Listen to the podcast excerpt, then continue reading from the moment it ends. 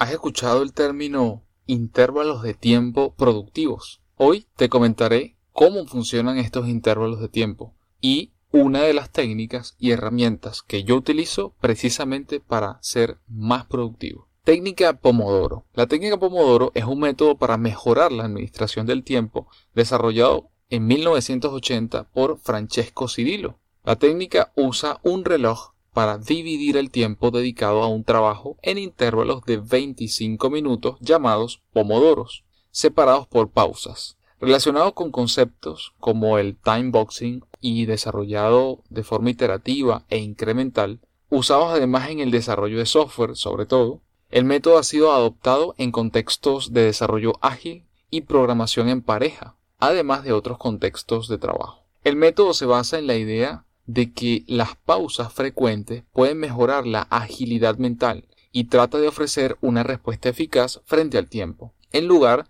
del estado de ansiedad que suele provocar el devenir del tiempo, del que se habla en los escritos, por ejemplo, de Henry eh, Bergson y Eugene Minkowski. Hay cinco pasos básicos para implementar esta técnica. Número 1. Decidir la tarea a realizar. Número 2 colocar el pomodoro, es decir, el reloj o cronómetro a 25 minutos. Número 3. Trabajar en la tarea de manera intensiva hasta que el reloj suene y anotar con una X o tachar de la lista la tarea como realizada. Número 4. Tomar una pausa breve de 5 minutos. Y número 5.